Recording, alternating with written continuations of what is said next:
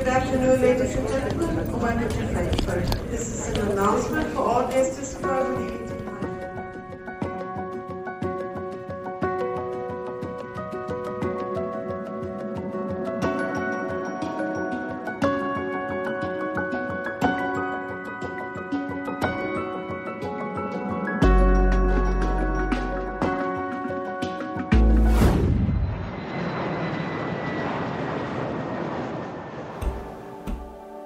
人生的每一次相遇都是旅行，在一五三巷里聚集一群热爱学习、分享自我成长的伙伴。从国际新知到下班后的第二人生，所有跳脱框架的可能性，都从相信自己开始。我是 Andy，让我们一起相遇在一五三巷。今天邀请到的是一个那个长期支持我们的好朋友凯凯哈，凯凯是一个呃关注社会议题的摄影师。哎，凯凯，嘿。我们今天其实很有趣啊，就是因为我们都知道凯凯你是一个政治系的学生，台湾其实有很多个政治系，很多的政治系学生可能毕业之后的都不一定完全知道自己就是真的想要做的事情是什么。这样，你的出道的第一个工作是全职的摄影师，而且很特别的是，呃，你拍很多的都是社会议题。你觉得就是摄摄影是你的兴趣吗？还是是什么样的一个机缘让你变成一个呃全职的摄影师，把它变成你的工作的？严格说起来，应该是在大一的时候吧。啊、嗯，不知道为什么突然想要一台相机，然后就有点如我爸买第一台相机，就帮我买台二手相机，就录蛮久的。政治系在大三的时候会很多人会去补习，因为想要要么报高补考嘛，要么上研究所嘛。我那时候因为我觉得我没有那么想要去高补考或当公务人员，可能。我那时候想说要做一点其他工作，就是 maybe 是某个公司的行销上班族，很快乐这样子。对，那时候，而且那时候其实没有很清楚自己可以做什么事情嘛。其实最早是想当策展人，策展人啊。对，我不知道从哪里看来这个词，我觉得哦天哪，好酷哦，有自己的展，然后有自己的名字在上面，很帅。那所以我就要去各种活动，有策展机会就可以去，有那种艺术季啊，然后音乐季啊，对，有策展机会的去，然后。但因为那时候就是要进去要有个名名堂嘛，就是希望人家选我嘛。嗯嗯嗯。因为那时候可能是大三生，大家要有一个还很菜的时候。对对对，要有个特色，比较容易被选上。那时候我就说，哦，我有相机，我会拍照，呃、我拍两年了。所以说那，虽然说那拍两年就是瞎瞎拍，乱拍两年是吧？对对，我前阵子还有翻到那瞎拍，就是很多自拍照啊，拿单眼自拍超 超尴尬的。拿单眼自拍到底什么意思？对对，就是没有没有什么艺术，没有什么文化成分或艺术成分，就是很纯粹记录生活的啦。OK，那所以那时候就是拿着一台相机，算是招摇撞骗嘛？没有，就是说我有一台相机，我会拍照，拍的不错。嗯，就我拍的也还 OK，这是倒真的。你就拍平面嘛？那时候，对，那时候拍平面就拍的还 OK。对，然后那时候很穷，所以。我买的镜头都是那个二手或是复古那个古董的镜头啊，可能学生专用镜头，可能二十年前的那种，对，那个底片机，然后改装成数位用的镜头哦，那种画质都很好，就还不错，那是玻璃度，对，玻璃的都很好，对，它就只是没有任何的数据，就是你光圈什么都看不到，你就只能看镜头上面刻度，嗯嗯嗯，然后原本想说，哦，那我就拿这台相机穿梭在各个活动，然后有机会就可以往车展领域再更进一步，对。对然后那时候事实上有真的参与过几次策展，后来活动各个企划开始拍，然后哎，好像有些东西要精进啊，要进步啊，然后哎，这个要改进一下，改进一下，然后哎，陆陆续续就开始有其他活动找你找我去拍，哦，就变成了一个工作了，跟我一开始预期不一样，因为我们只是想要拿相机当媒介。然后让大家知道，哎、欸，你是一个会拍照的策展人。对对对对对，我们说哦，我会拍照，可以当工作人员，然后稍微沾到一点策展兵，或是观观察一下这个工作。结果就变成拍照人员。对对，结果我就变成拍照，然后变拍照人员。可能一个活动完之后，哎、欸，刘凯好像有相机拍的还不错，然后我又被抓去拍，所以就一路拍拍拍拍，就哎、欸、开始开始在大三的时候开始拍的稍微多一点，然后接到一个那时候拍城市浪人的一个活动，嗯嗯，呃，城市浪人有当时有个机会可以去日本福岛，对。对，就是很迷茫，所以我那时候就是有什么我就参加，有什么想，所以我就投了嗯嗯日本福岛这个计划。那、嗯、我想说，我那么惨，因为他是要真的拍摄一个纪录片，我那时候觉得，反正我只有相机，我就去试试看。是，但殊不知就上了，我不知道为什么，好像是那个活动没有什么人 看到，不至于吧？对，因为他说他不算公开活动，他算是一个 内部的征召，推荐好朋友的这种活动。对对对对，然后我就被征召上去。那我第一次真的接触到。影像产业这件事情，嗯，回过头来看，我觉得那一次来看是影响我人生很重要的一件事情，就是蛮大的转捩点。对，因为我发现，哎、欸，我拍的东西好像是可以传递一些东，传递一些故事，或传些传递一些讯息。嗯，另外一件事，看到专业摄影团队在做，所以才发现，哦，原来像摄影这件事情是可以当饭吃的，原来不是拿来招摇撞骗，也不是招摇撞骗，就是 当做兴趣，是真的有一群很职业的人，很专精在做这件事情，而是真的是一份工作。那一趟回来之后，虽然回过头来看那个作品剪的不大理想，还有很多缺。你毕竟你看第一次剪出道作品，出道作根本还没剪辑，我甚至也不是传播系的，就第一次就拿一台小相机去，嗯，要剪十五分钟，甚至还讲日文，就是一切都是难上加难。挑战的这个任务放到现在，我都觉得我不见得可以做到很好。那一趟算是第一次看到这个影像产业的部分。那回来之后，我才开始认真的。朝这方向前进，就是因为摄影也分很多的议题啊，有人拍商业摄影，有人拍 model，有人拍婚礼。我知道这些可能你都会拍。那呃，这个辅导的摄影有让你对于这样子的议题是特别感兴趣吗？拍的当下我倒没有想那么多。嗯，回来之后我们有办一个分享会，对，就是在我学校那边办了一个分享会，然后我就邀请我的朋友啊，或是一些戏上的朋友，那来来听我的分享，然后顺便播一下我我拍的影片。那个分享会就是有种我在做的事情，好像第一次是有价值、有价值的吧，嗯嗯、就是可能是被看到，或者是被被大家肯定。对，那因为其实我在大学偏混那边啦，所以其实那时候有些人就说：“哦，没想到你会做这样的事情。”所以、啊、呃，某种程度是很大的鼓舞加信心，所以才也让我在接下来去不管是找实习或者找助理，在这件事情上又更积极。嗯，对，那。你说有没有影响到后来的事情？我觉得，我觉得多少有啦，因为我就接着下来，就是我们大三、大四我就持续当助理，那大四当助理，毕业当完兵之后就接案了，我就没带多少钱就接案，我觉得超可怕的。就那时候助理其实费用大概是现在的开价三分之一，所以我是觉得蛮可怕的。如果当初敢这样子来，是蛮蛮可怕的。呃，来接了之后，我陆陆续续又。碰到类似相关议题的产业的文化的啊，地方的啊，介绍这些议题的时候，我会比较熟悉，也比较有动力。我觉得是命运吧，就是就让我很常遇到这些东西。对，所以就是也这样子让我接下来的案子也好像也是从这个方向来的啊。原来是这样。对对，不论是商案或者是其他的拍摄，其实它可能都还是源自于这些。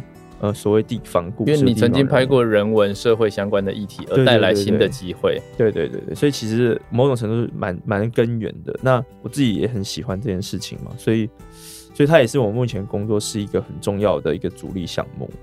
我记得我看了你的作品哦，就是你有很强烈的这种人文气息，就每一个摄影师有自己不同的风格嘛。那有的摄影师就是会很酷很炫，或者是。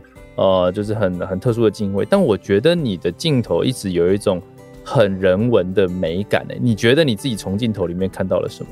先讲镜头语言这件事情，就是其实我一开始蛮沮丧的，因为我个人觉得我不是一个非常有天分的摄影师，就是相较于那些啊天马行空，你拍的很好诶，我觉得可能是个人审视啊，因为我觉得看其他摄影师的作品，就会说哦，人家怎么可以想出那么酷的东西，或者是想出那么厉害、那么华丽的东西，那。相较之下，我拍的东西就是会比较平，呃，比起那些所谓 MV 啊或是嘻哈那种，哦，我懂了，会比较平一点点。那可是我自己又喜欢这样子，我自己整理发现，我自己在拍摄上很喜欢跟被拍的人互动啊。就即便拍的当下不见得会互动，但至少拍前或拍后，我们都我会很注重跟他的互动。比如说想先跟他多聊个二十分钟，我们再来拍。呃，某种程度上，我在拍摄其实都很注重。他们在聊天中透露的一些事情，对，我觉得这跟你刚刚说的策展很接近。就是，呃，如果你是你不是那种想要去打造一个很酷炫作品，你把它用摄影的这种策展方式给呈现出来，你会很关注它是一个什么样的故事，他是一个什么样的人。哦，对，这这我好像没想过，这个但这个想法不错。就是我一直在想，就是在想如何要塑造这个人，然后这个塑造可能不是捏造出来，对。但我觉得是要把他所擅长或者所关注的事情发挥到极致，所以这种东西可能不见得会是在镜头语言上有很炫的转场或者很炫的运镜，因为那就是你在打造你自己的作品。可是你现在是想要呈现它，这个思维好像会不太一样，对不对？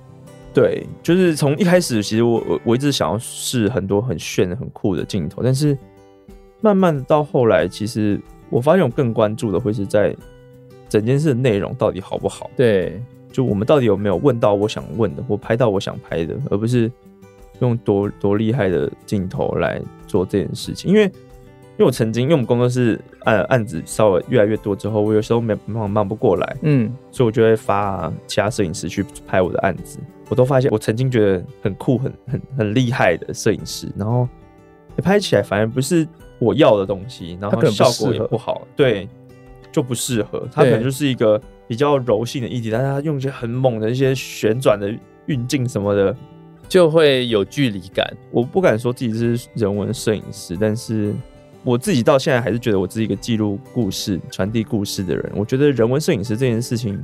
这个 title 对我来说有点太重了啦，我觉得我就是一个记故事的人，我的案子内容其实都跟人本身有很大的关系，所以我会觉得如果没有这些人在做这些事情，其实没有我的作品。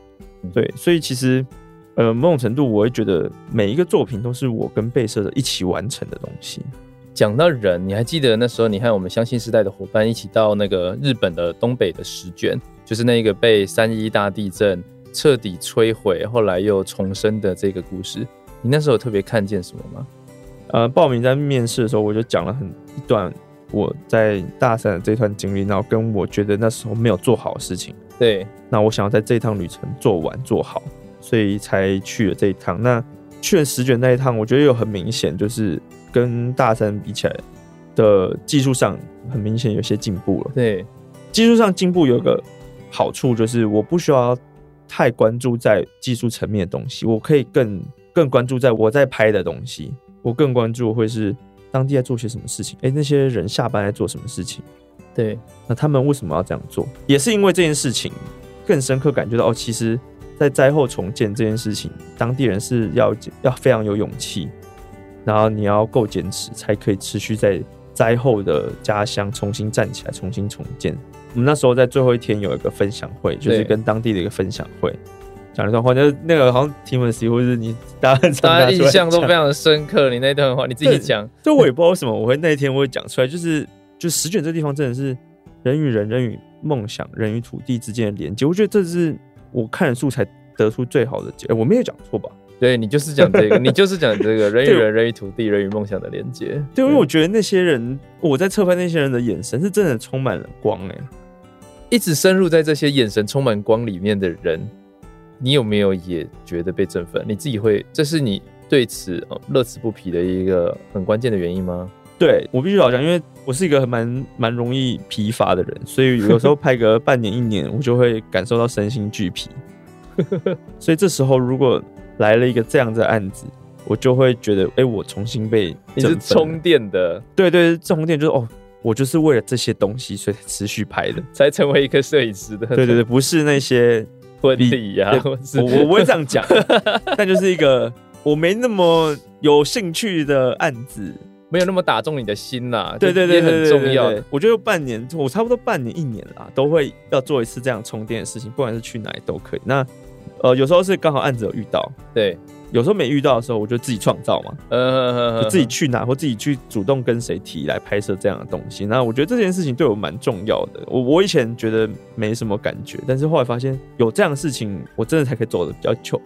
我觉得一年一年就是默默的就撑到第四，忘记今年第四年还是第五年了。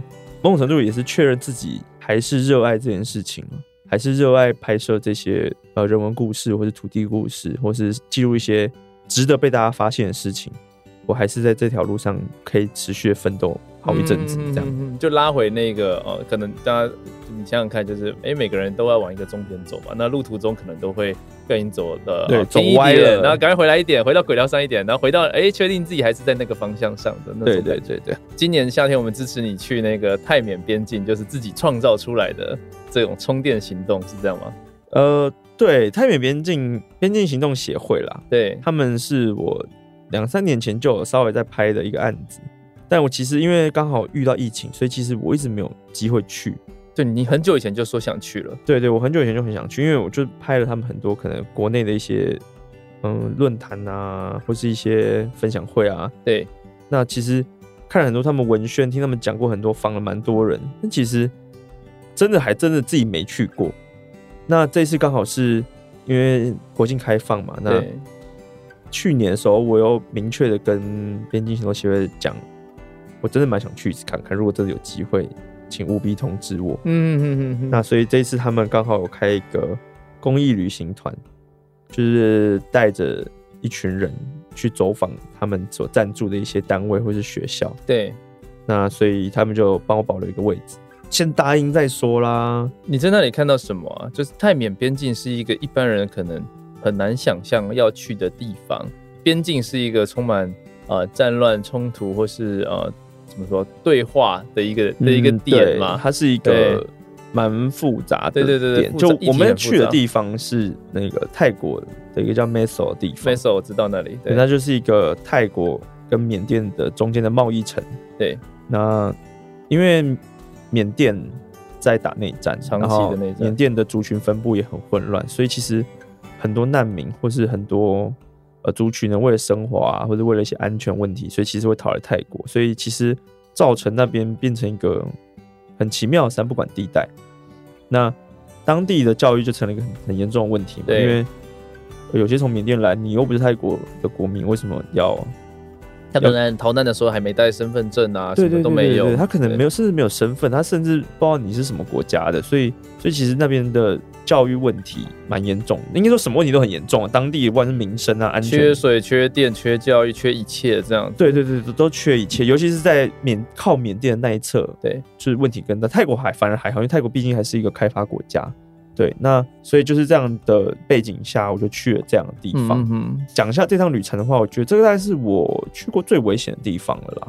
真的在旁边就在打战，就是真的听得到炮击声啊！我以前最多就是福岛有辐射这样子。你那个是辐射的危险，跟战乱的危险不太一样。对对对，福岛有辐射，但是那个辐射我看不到，我害怕啊。但那个蛮直接，它就是听到嘣。哦哦哦，有炮击，怎么办？怎么办？对，那边境的管制就是荷枪实弹啊，怕你是逃难来的人啊，或是来从事诈骗集团的。K K 园区那样。对，K K 园区，因为 K K 园区在 Meso 嘛，所以一脸亚洲脸，就是嗯，看起来就是来做 K K 园区的啊，就是就在那里的，那边什么都发生了的。对对对，我觉得那个氛围蛮压抑的，真的很压抑。我听得到哎、欸，我听得到炮弹声，那真的离我很近哎、欸。一开始去清迈还是很 chill 啊，清迈很多游客很快乐啊。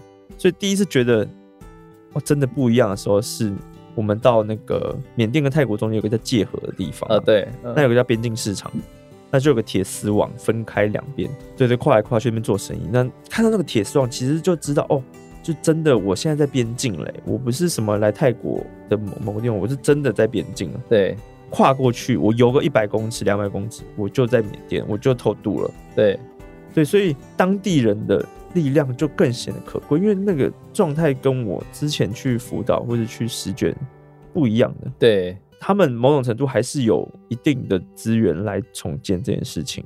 毕竟日本也是一个相对对相对大国嘛，而且毕竟是自己国民。你是缅甸人，那没人照顾你要怎么办？不知道啊，你很惨，那又怎么样？很多人会这样。你很惨，你没资源，那还真的不知道能做什么哎、欸。嗯嗯嗯，就是我们。捐钱你要有地方花，我那时候有问边境行动说，哎、欸，那如为什么不募个七亿八亿直接放过来？对，哎、欸，其实他们也不知道怎么花、欸，哎，没有地方让你去做这些什么建设啊，或者是照顾啊什么的。他们对他们来说，资源是一个很奢侈的事情，一次投资那么多，反而会造成更多混乱。对，所以一步一步的重建对他们来说是很重要的，刚刚好的速度就对，对，很刚好的速度，是不能快不能慢。那一切都要从当地做起。那我觉得世界上一定还有更辛苦的人啦。但是我这一趟的确看到这群人不是任何一个台湾的任何地方可以解决。而且你去记录的是他们在那边去盖一间边境小学的故事，应该说不是故事的是，它就是现在进行式。那有很多的小朋友，他可能从缅甸逃难或者是逃离到了这里来。我有看到你剪的那一支影片，那一支影片非常的。非常的温暖，很难想象这是一个在你刚刚讲的边境发生的故事。你可不可以分享一下？嗯，其实我觉得在去之前，呃、嗯，我都把那边想的很惨、很惨、很惨。对，就是惨到不能再惨啊。事实上也是很惨，不代表不快乐。对，其实，在里面一个蛮震撼的事情是，就即便资源那么匮乏，即便没有任何政府可以帮你，你没有身份，但其实他们很努力的在活着，很努力的重建自己的学校。你说他学校，它只是一个铁皮，一个棚子，一个棚子而已，然后里面有有老师，一个学校。什么最重要？只要一个地方有一个老师，那就是一个学校。那个地方就不一样，对对，那边就不一样，那就不是个街，那是个学校。那跟我预期不一样，我觉得这也是一个我要检讨的事情，就是我投注他们需要被帮助，被我们台湾人帮助这件事情。但我觉得不是，对，对对，我就确实发现，哎、欸，其实我们可以支持他们，但我们不是我来帮助你们，就支持不是上对下，他们需要支援，那他们其实发自内心的想要靠自己站起来。那我们做这件事情，拍摄这件事情，或编辑行动在做这件事情，也是因为相信我们是跟他们走在一起，不是我来帮助你。嗯，就我们一起来做一件事情吧。那我回来之后，很多朋友都问我，哎、欸，他们是不是真的很可怜、很惨啊？我会说，其实不至于，不至于。我甚至觉得他比我们还快乐，努力的生活，他们其实非常快乐啊。他们没有一些奇怪的压力来源啊。我在泰缅边界那段时间。我觉得比在台北的这个时候还要快乐很多、欸，而且那几天你的网络是完全连不到，对，对对，没网络嘛，我反正觉得，我没什么压力，反正没有人可以找到我啊，我反而是连到网络那一刻才觉得，哦天啊，这世界快塌下来了。就是我们很富足，物质很富足，但我们的心理状态很很压抑。对，但是那边物质很匮乏，但是心理状态好像比我们还富足。对，我觉得心理状态，他们某些人啦是比我们还富足。那一个人再怎么惨，他还不会整天哭哭啼啼的啦。嗯。人，我觉得人是一个很坚强的生物，人总是会想找到某一种方式前进下去。如果你还没有放弃的话，我觉得泰缅边就是这样的例子，就他们状况的确不好，但他们还没放弃，他们很勇敢，持续来继续做下去。所以，我就回来之后才会更深刻意识到，我们不是要帮助那些国家或者是那些小朋友，不是真真的说我要帮你。而是我们支持你。台湾人可能会觉得教育不算什么，就是你甚至不需要很认真念书，你还是可以找到一份工作。嗯，因为其实我们生活就是这么这么的安全，很容易取得了。对，就那么容易取得，国家保障你，我们不会觉得教育真的是多么严重的事情。但当地在物资什么都很匮乏的情况下，身份、生活都是个问题，对，生活也是问题，身份也是个问题。在这种情况下，教育真的是他们呃最后能够翻转的最后一个选项。对对对，想要改变现状的话，也不是说要施舍给他们教育，或施舍给这些小朋友教育，而是我们给他们一个选项，让他的生命有选择。对，让你的生命有选择权。我觉得选择权是一个很重要的事情。我觉得给当地，我们不要帮他们，是给他们选择的权利。嗯，我觉得没有选择是最不好的。那我们提供了教育，提供了一些资源，帮忙做一些事情。对。让小朋友有选择的权利，那对于这小孩来说，有可能是人生的一个改变的地方。那我觉得在台湾就是选择真的太多了啦。从泰缅边境回来之后，你跟相信赛协会合作，还有边境行动协会，我们三个一起，我们办了一个那个设计一所边境小学的工作坊。这个工作坊当时有一个呃很特别，就是包含你有分享你真的是彻夜剪接。然后记录出来的一个影片之外，通过角色扮演的方式让大家深入在地。你是怎么样子去呃想到这个这个计划的？会想到这个计划最早的缘由是因为那时候其实我个人要去拍这个东西，对，因为这个东西不赚钱。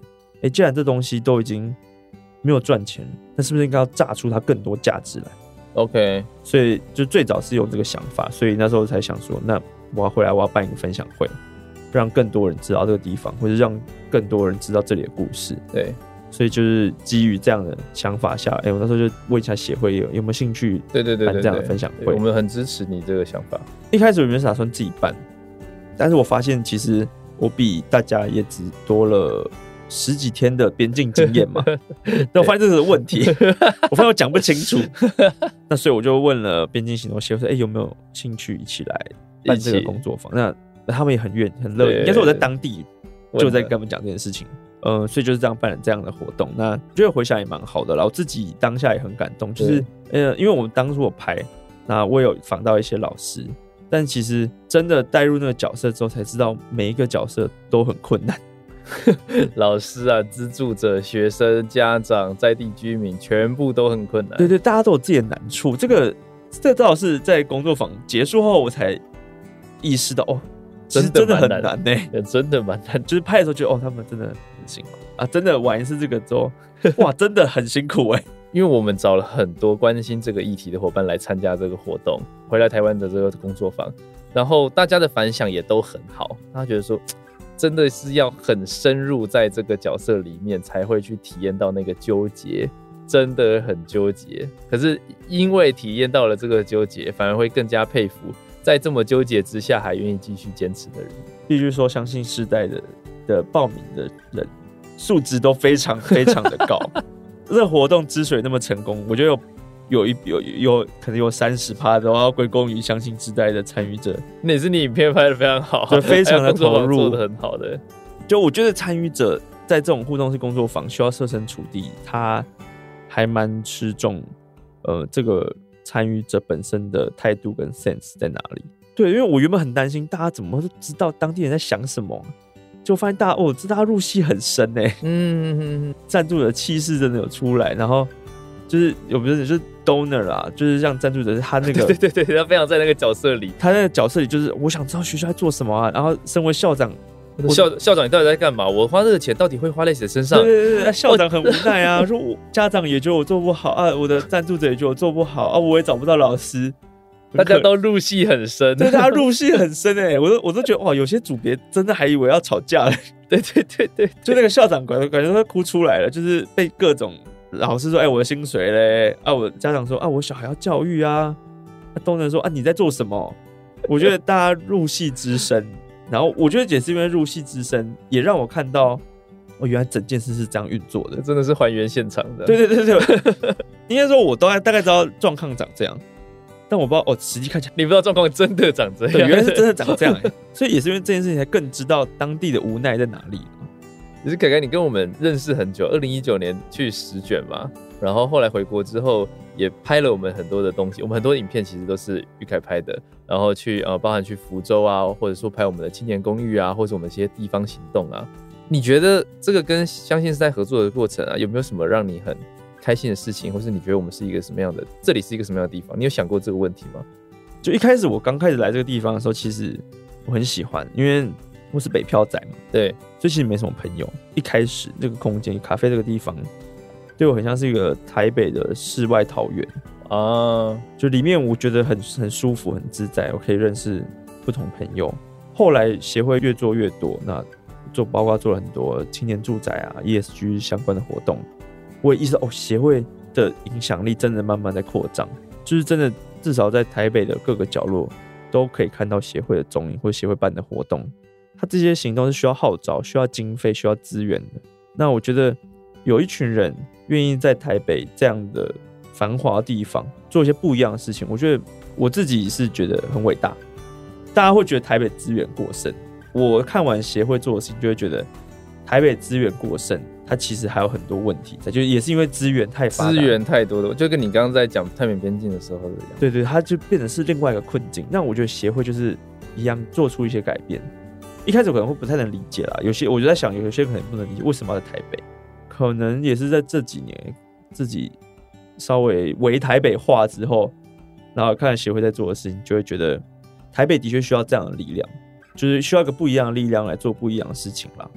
其实我们一直都是用很少的资源去做很多的事情，哎，更重要，其实我们一直想要做的就是，就像你说的，我们把咖啡这个空间经营的是人和人之间可以去交流、可以去聚集的地方，那事情才有机会会发生。让事情发生的永远不会是资源，而是那个人，就是人才会让事情发生。对啊，就是要交流。因为当初协会说要做那个青年住宅的时候，我我我虽然有拍，但我一直觉得你很困惑，我很困惑，我觉得。真的可以吗？他 那时候，你那时候真的很困惑哎。对，我那时候问他，我觉得真的不太懂，就是这是我们可以做的吗？这不是内政部的事吗？内政部营建署回到这个现在这个时候，我就会觉得，哎、欸，其实的确看到了，就是一些新的住宅的可能，或是居住的可能性。我觉得这是我一开始没有想到的事情。我原本开始原本觉得这太奇怪了吧？而且我们不是只做居住啊，我们还做学习啊，还做社群啊，还做空间啊，这些全部都聚在一起的。对啊，我相信在未来的某一个时刻，这这些节点会全部汇聚在一起，成为一个很完整的能量。呃，我好奇问一个问题啊，就是因为其实你刚刚讲跟协会有关的的内容，我觉得是有很多我自己从来也可能没有想过，就是哎，原来你从你的这个视角看到是。长这样，我觉得是很很有意思的，就是就像你说的，就是摄影师的视角好像都可以捕捉到那一个人的一些，或者那个团体的一些精神。这样，呃，你从毕业之后，然后就开始走这个摄影之路，也已经大概五年左右的时间了吧？差不多五年，差不多五年左右的时间。那这一条路啊，就是你拍很多都是跟人文社会有关的议题，当然你不是只拍这个，可是这一些东西都带给你很大的能量。你自己觉得你有没有越来越靠近你自己想象，还有或者想要成为的那个样子？然后以及说，哎、欸，那你的家人还有你朋友啊、女朋友啊，或是任何人有没有对你支持？哦，这是个很大的问题耶，因为一定很多人可能也想像你一样，然后走这条路。我我必须讲，这是一个接案摄影师是一个很不稳定的职业，非常不稳定。对，赚的东西可能就要花钱买更多东西来补足你的器材上的不足。嗯就像我昨天才去修相机，对，我这两个月存的钱就不见了，这样，对，就是那个心态要很坚强啦。所以呃，在这样不稳定，家人难免会担心嘛。所以这点我也要感谢一下协会，就是当初我们在十卷回来之后，我们有办一个分享会，哦、在成平那一次嘛，哦、对对对，那是刚好在我台中我的家乡，而我爸妈就有去，嗯、我爸妈在那一趟对我这个职业有点改变了，就会觉得哦，刘凯好像是很认真。在投入这件事情，不是糊口饭啊闹闹的那种东西。他好像知道你在做什么了，的。对对对，我记得那时候印象有有个人跟我讲，就是你现在做这件事情已经比我们当初厉害很多了，那就继续走下去吧。你妈讲的，对，好像是我妈。对对，你妈，你有跟我讲过这个，对对对对，我我不知道他是不是讲那么浪漫啦，但是大致上就是这样的意思，就是觉得，哎，我觉得他觉得我这样做很好，某种程度是这种肯定啦。再就是自己的部分，我觉得。对，我是一个蛮随遇而安的人，我不会去想一个十年后、二十年后的计划。嗯，我们就顺着走下去。那一路以来都这样子，我也不知道为什么会这样子，就是活过来。OK，OK，案子就是这样子。我我我也觉得，哦，好害怕，好害怕。但我好像也没有其他办法。哎，但好像又活下来了，就默默活下来。那曾经有人问我说：“那你还要做多久？”嗯，但我就回答他说：“我真的不知道我会做多久。在此时此刻，在我二十八岁这个年纪。”我还专注在我自己喜欢的事情，摄影这件事情上。我觉得我只需要知道这件事情就够了。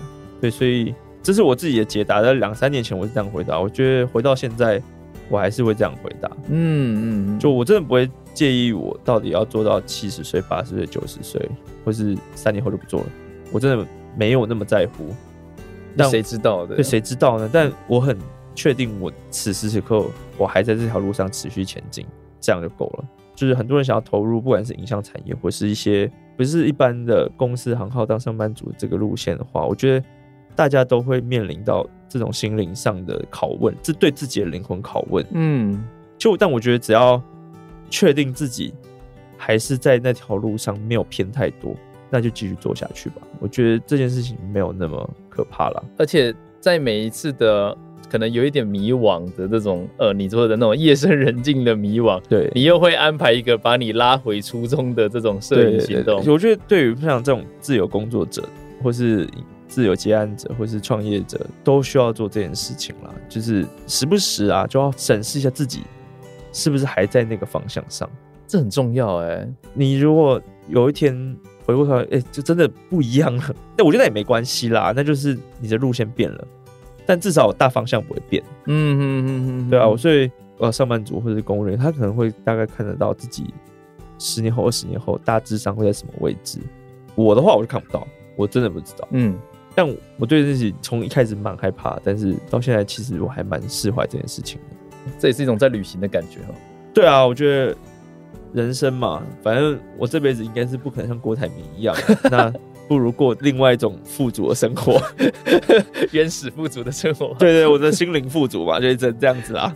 不知道你们这个观察，我觉得有越来越多人想要把兴趣可能变成他的工作，或者是呃，甚至接案。那我觉得这是一个很棒的想法，可是他一定也会遇到很多的挑战。就像你刚刚说的，呃，摄影是一个兴趣，当它是一个兴趣的时候很快乐，当它是一个工作的时候会被追着跑，因为工作毕竟就还是有那一些那一些事情要发生嘛。这么多的朋友想要把这些自己的兴趣啊，或者自己关心的事物变成工作，甚至是日常生活，有的人可能适合，有的人可能不适合。我不知道你有没有什么样的想法。首先，我觉得如果你工作不是你的兴趣的话，你要有自己的兴趣，或是自己关注的事情，这是我觉得。我觉得蛮偏激，但我觉得生而为人，你不能只有在工作。如果你对你工作其实没什么想法的话，这个工作只是那个工作的状态。对对对，它就是个工作，就是真的。我我觉得这件事 OK，就是你你做一个工作赚薪水生活，做自己想做的事情，这件事情 OK。但我觉得生而为人，真的才活八十年而已，就做点有意思的事情吧，不管是人文也好，厨艺也好，或是一些运动也好，嗯，就是我觉得要一件关注的事情。那。最后，兴趣能不能结合你的职业？我只能说靠命运安排吧。就再说，对不对啊？对啊，这件事情，我觉得我至少我啦，我自己没有当初没有想过会不是事情会变成这个样子。但是你说的，我觉得非常，我是非常同意你说的，就是人要有一个自己的兴趣，就是它是你是你一个很关键的元素。对，至少你不要在死前最后一刻搞不太清楚自己在做些什么事情吧。就是你要有你。在意的事情，对，对，对，对，然后呃喜欢的事情，愿意投入的事情，然后给这些事情适当的时间，然后以及你要有让你活下来的方式，不管它是另外一份工作，还是这个可以当成那个收入的来源，对，它就是组合在一起。那最后会不会结合在一起？真的就是命运安排，或者是你真的投入到个某个程度，我老想就是会出现。嗯，就比如说你做菜。你真的投入到一个程度，那个机会自然就会出现了啦。就好好的耕耘，好好的。对啊，观众朋友们也不用压力那么大啦。我觉得持续在做自己喜欢的事情啊，真的机会来那天，你是有选择权，至少你有选择权嘛。但我觉得你也说了一个关键，就是那个事情是要你真的在意的事情。因为现在有一些人他会说，我为了要让我未来有选择，所以我要去培养一些兴趣。就是他是为了将来而培养，当然他不是不好，因为他可能最后他真的很喜欢，对，就爱上了。但有些是，呃，他想就是像现在什么人什么都学啊，学行销，学什么学什么，学专案管理，学设计，学这些有的没有，全部都去试试看。但是他好像是不是能确定哪一些东西是他自己真的很喜欢？他这东西可以带给你能量，那那个能量不见得是像我一样，就是心灵富足，有些是自信心啊。嗯，比如他真的投入在写行销案，没有可能只是工作，但是他后来发现，他被客户肯定的时候，这是他的能量来源嘛？有没有能量回馈给你这件事情是蛮重要，这也是持续在，嗯、这也是关键，你可不可以撑的很久的原因的关键之一。嗯嗯，嗯，嗯，因为你当然可以学很多啊，但如果你学很多，你没有持续的能量。回回来回来在你身上的话，其实你还是蛮难撑很久，其实是蛮累的啦。我身边有很多朋友，其实原本对自己工作没有太多的想法，但其实做久了，他可能从他的工作找到一些使命感，或是身边的肯定。那其实我觉得这也是 OK 的，因为他有这个肯定，他不会随随便便就换工作，因为他需要这份能量嘛。就是除了收入以外，他还知道了一些东西。对对对对，我觉得就是。生命中最重要的事，其实就是找找到这个能量的来源到底在哪里。嗯，你自己未来有什么计划吗？我是指的未来，不是说十年、二十年后，而是因为你是传到桥头自然直的人嘛。那个三个月、五个月后的这种未来摄影上的计划，或是什么？哦，嗯，如果近期上的话，我还是会希望让公司可以在更有组织化、规模化一点。对，那不只是赚钱的问题，或是营运上的问题，是。你必须要规模化，其实你才可以做更多事情。比如说像这次泰缅，我去了十十四天、十五天吧。对，回来之后我的案子就天下大乱了，就刘一凯十四天不在，然后整个案子一片混乱。对，那我觉得如果有像我这样的人，有就是想做这些事情，如果聚在一起，让大家可以互相 cover，有个稳定营运的状态，其实。你去追求自己的兴趣，或追求自己的理想，成本就不会那么高了。我还是有持续拍摄一些呃跟商案没关系，但我觉得是值得被记录的事情。嗯，但因为这件事情说实在，它就是会被商案挤压到，而当组织出来、规模出来，我才有机会去好好的拍完这些东西。所以我要说近期计划，就希望把这把这个组织化的东西建立起来。嗯，这很重要。对啊，才可以更有组织化，做自己喜欢的事情。就每个人都会为自己保留点自己喜欢做事情的时间。对对对，我我也希望在假设未来真的会有个组织出来，我也希望大家都有自己的空间跟时间，可以去追求自己想做的事情。还是必须讲，就是还是很感谢摄影这件事情，因为没有这台相机，没有摄影这件事情，其实我没办法看到那么多，走到那么远。这好像是我一直以来的想法，真的是摄影这件事情带我走了很远，看了很多。好，我想我们今天就就到这边，我们非常开心，就是凯凯哇，跟我们那个掏心掏肺的聊，掏心掏肺，哎、欸，真的是掏心掏肺，细说从前，从大一的那个当小文青的时候开始，然后到现在。我们很期待，就是看着凯凯，就是用你的相机，跟着相信世代一起，就是呃创造很多不一样的故事。那如果大家听众朋友对这些呃议题感到好奇，或是也想要发展你的人生故事的话，欢迎你来到我们这个相遇在一五三巷的呃，不管是实体或者是那个 在节目中，我们都可以一起去创造更多人生的故事。那我们就下一次见，拜拜，拜拜。